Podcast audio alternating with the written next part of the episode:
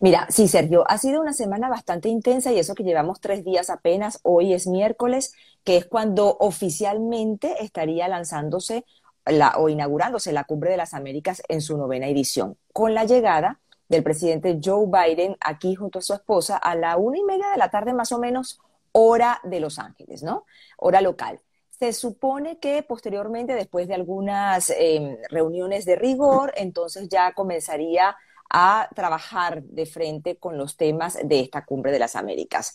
Eh, va a dar un discurso a eso de las 5 de la tarde, más o menos, hora de Los Ángeles, estamos hablando como de las 8 hora de Miami, y la idea es un poco hacer el lanzamiento para poder fijar los compromisos que se han trazado en esta cumbre. Vamos a hablar un poco como para que tu audiencia también lo entienda. Y bueno, tú y yo lo sabemos de haber cubierto eh, eventos similares durante mucho tiempo.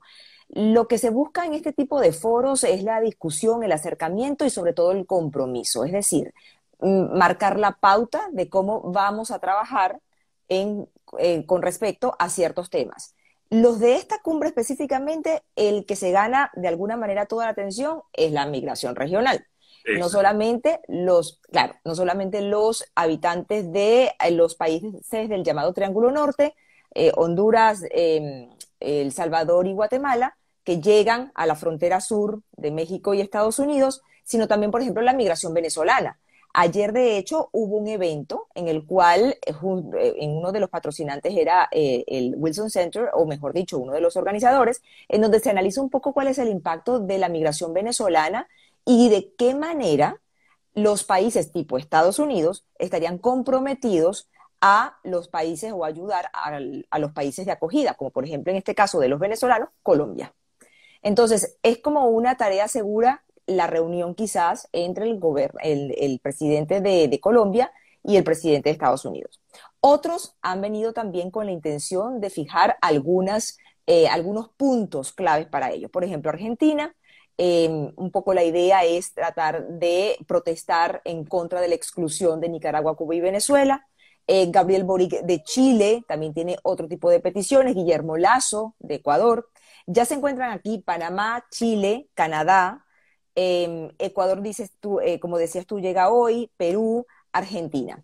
Y eh, estos dos días han sido, vamos a decir, como precumbre y son como eventos paralelos pero son días en donde se discuten muchos temas o muchos tópicos que posteriormente van a marcar el camino en el diario y en la agenda de reuniones de los presidentes eh, ahora que comienza la cumbre. Por ejemplo, ayer tuvimos la oportunidad de presenciar un evento en donde estuvo el secretario de Estado, Anthony Blinken, donde hablaba un poco de la crisis de gobernabilidad y cómo los medios influyen en la, el sostenimiento de una democracia sana. Incluso las plataformas digitales. O sea, tú tienes una plataforma en la cual em, formas matrices de opinión, estás dando una información, llegas a una gran cantidad de personas, quizás muchas más de las que medios tradicionales pudieran en este momento. Entonces, de alguna manera, lo que decía el secretario de Estado es que la mayor crisis que existe en este momento es un poco la crisis eh, de la desinformación, es decir, no hay noticia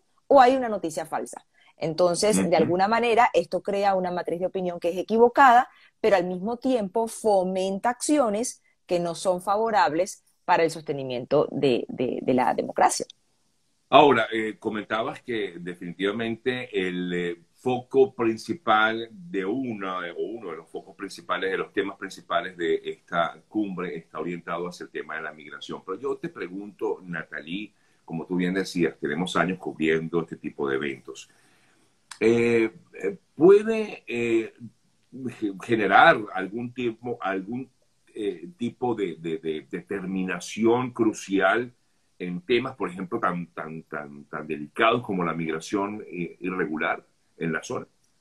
digo, esta mira, no sé, generará algo importante.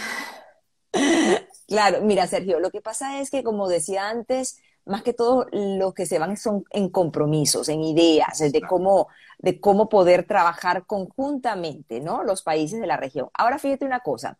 Em, la migración o el tema de la migración, como lo comentan algunos expertos aquí en los foros previos a la cumbre, eh, tiene muchas aristas. Entonces, de alguna manera nos pasa, como decimos coloquialmente en Venezuela, es como un cuero seco, cuando lo pisas de un lado se levanta por el otro. Entonces, claro, eh, eso sucede porque definitivamente eh, tienes que ver como muchas áreas en el sostenimiento, por ejemplo, o en eh, ayudar a, a, mejorar la calidad de vida o la situación actual de los migrantes, está la situación jurídica o legal del paso de la frontera, está lo que significa el aporte que pueden dar a los países de acogida, está también la situación política. De hecho, el mismo presidente mexicano, Andrés Manuel López Obrador, cuando declinaba la invitación de asistir a la cumbre por la exclusión de Cuba, Venezuela y Nicaragua, una de las cosas que hacía mención era de que aquí en Estados Unidos estamos en un año electoral, estamos en unas elecciones en noviembre de medio mandato de medio término, en la cual pudiera cambiar la correlación de fuerzas del Congreso y eso evidentemente que ejerce cierto tipo de presión en ambos gobiernos, republicanos y demócratas. Entonces, mientras los republicanos también han em, escrito o han eh, colocado una propuesta de su propio plan de inmigración, también los analistas se preguntan, bueno, ¿y qué pasó en la era del expresidente Donald Trump? ¿Qué, se hizo? ¿no? O, en qué se avanzó. Entonces, de alguna manera, la inmigración siempre ha sido como em, e, e, esa pregunta o, o ese tema donde nadie sabe cómo ponerle el cascabel al gato.